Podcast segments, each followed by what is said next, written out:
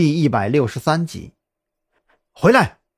张扬叫住王啸天：“跟我走，往地里跑。”好，这样就不会留下脚印的。王啸天脑子转得挺快，跟着张扬一起冲进了田地里。不过才跑出去没有几步，王啸天就跑不动了。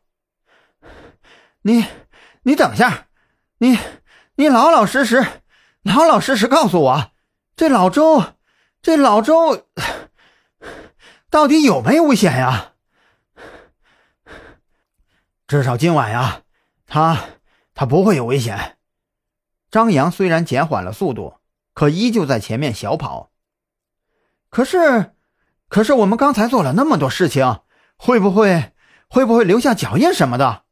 啊，不不不，肯定会留下呀！这一旦被发现。再算上今天的时间点，这我们我们没有暴露，他们为什么要特意去查脚印啊？张扬站住，远远的看着王啸天：“你现在回去啊，被他们发现了，你老周才是真的有危险。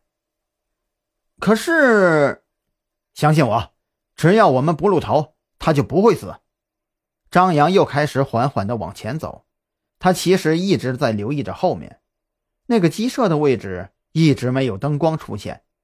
如果有人出来探查周围的环境，他肯定会回去。漠视生命，可不代表见死不救。两个人回到车上，拿着望远镜继续观察，直到两辆摩托车离开，也没有人去做查看周围环境的事情。二人回到特侦局的时候，老狐狸正在等着他们。这件事情你们做得很好。张扬啊，你就先别下车了，直接带我去杜勇那里。路上啊，我还有其他事跟你谈。赵军说着就上了车，直接取代了王啸天的位置。这件事不能操之过急，明天咱们先按兵不动，后天下午我会安排你和王啸天再过去一趟。还有，这些你先拿上。赵军又递给张扬一个牛皮纸袋。这回又是什么证件呀？张扬没有马上打开，先把它放到了一边。这里面是你的新证件，里面有你的新身份、新工作，还有一些新的资料，以及你新住着的钥匙。回去以后啊，要尽快全都记住。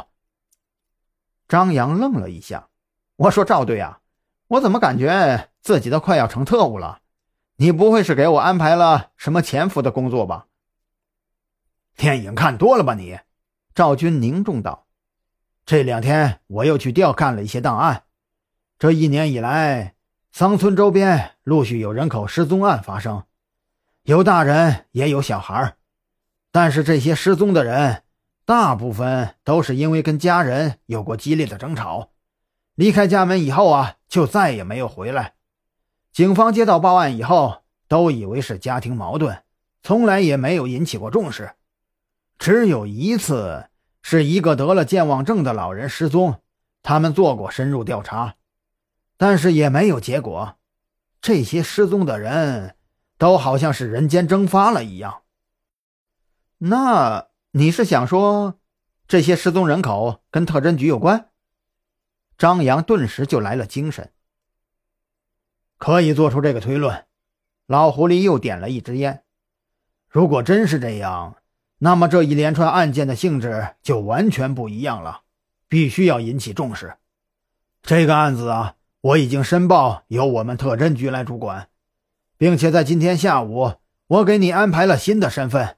记住，你的公司是外省的安南食品加工有限公司，职位就是质检员。因为你是本地人，所以这一次啊，你们公司才派你来联系商家。你和王啸天认识，是因为原来找他算过命，知道他了解附近的乡村。